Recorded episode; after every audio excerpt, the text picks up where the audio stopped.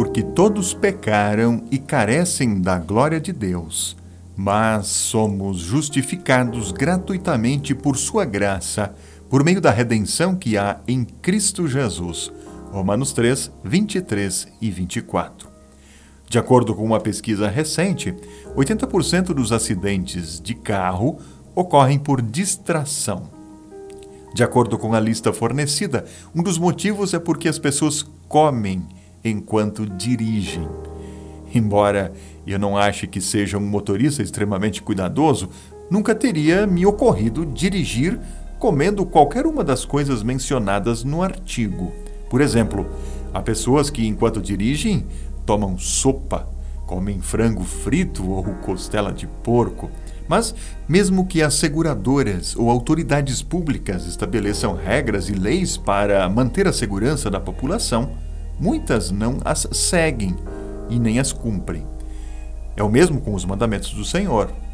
Mesmo quando sabemos que Deus estabeleceu regras e leis para o nosso próprio bem, muitas vezes nos recusamos a segui-las e a obedecê-las, e assim desobedecemos ao nosso Criador.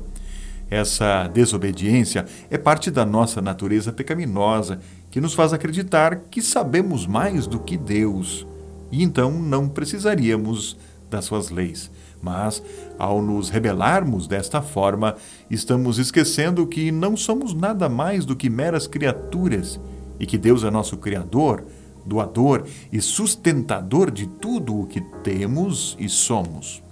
Queridos amigos, vamos sempre lembrar que, se fomos perdoados dos nossos pecados e justificados diante do Senhor, é porque Jesus estava disposto a suportar o nosso castigo e dar a própria vida em nosso lugar.